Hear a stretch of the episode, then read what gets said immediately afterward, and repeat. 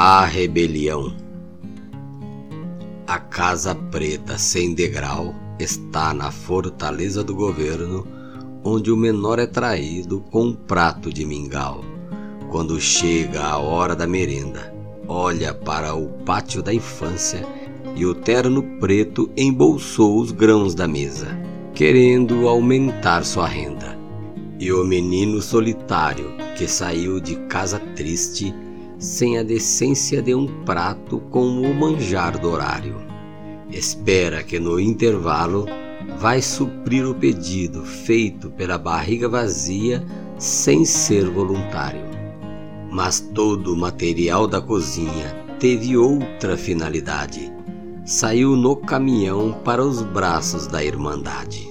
Eles são ricos de escala e não precisam dessa bolsa vindo da baixa muralha sem os degraus da escada.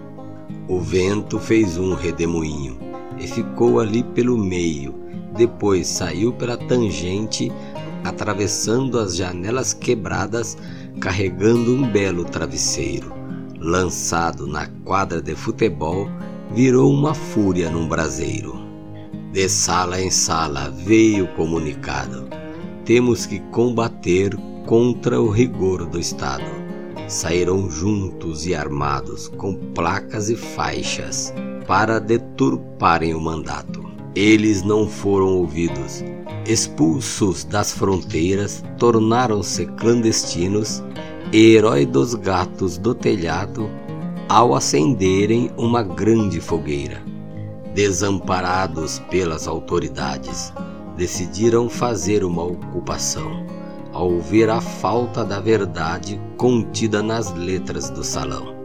Os prédios foram tomados e muitos deixaram seus afazeres, juntando-se como pombos sem o sabor dos prazeres.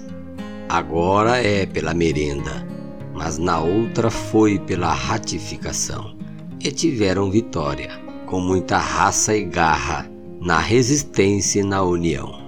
As carteiras murmuravam ao ver a desgraça na escuridão, e em prantos choravam, olhando os meninos sangrando estendidos no chão.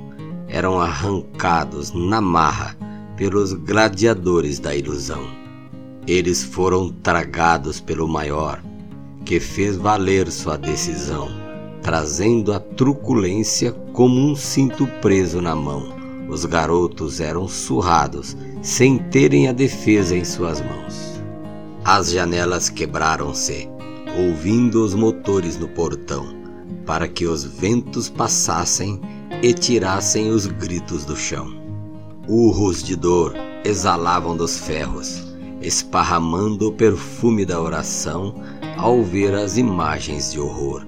Lágrimas caíam de seus olhos com as cenas do terror. O sofrimento foi grande, mas estes valentes serão diferentes dos outros e sempre contarão esta história para os seus descendentes.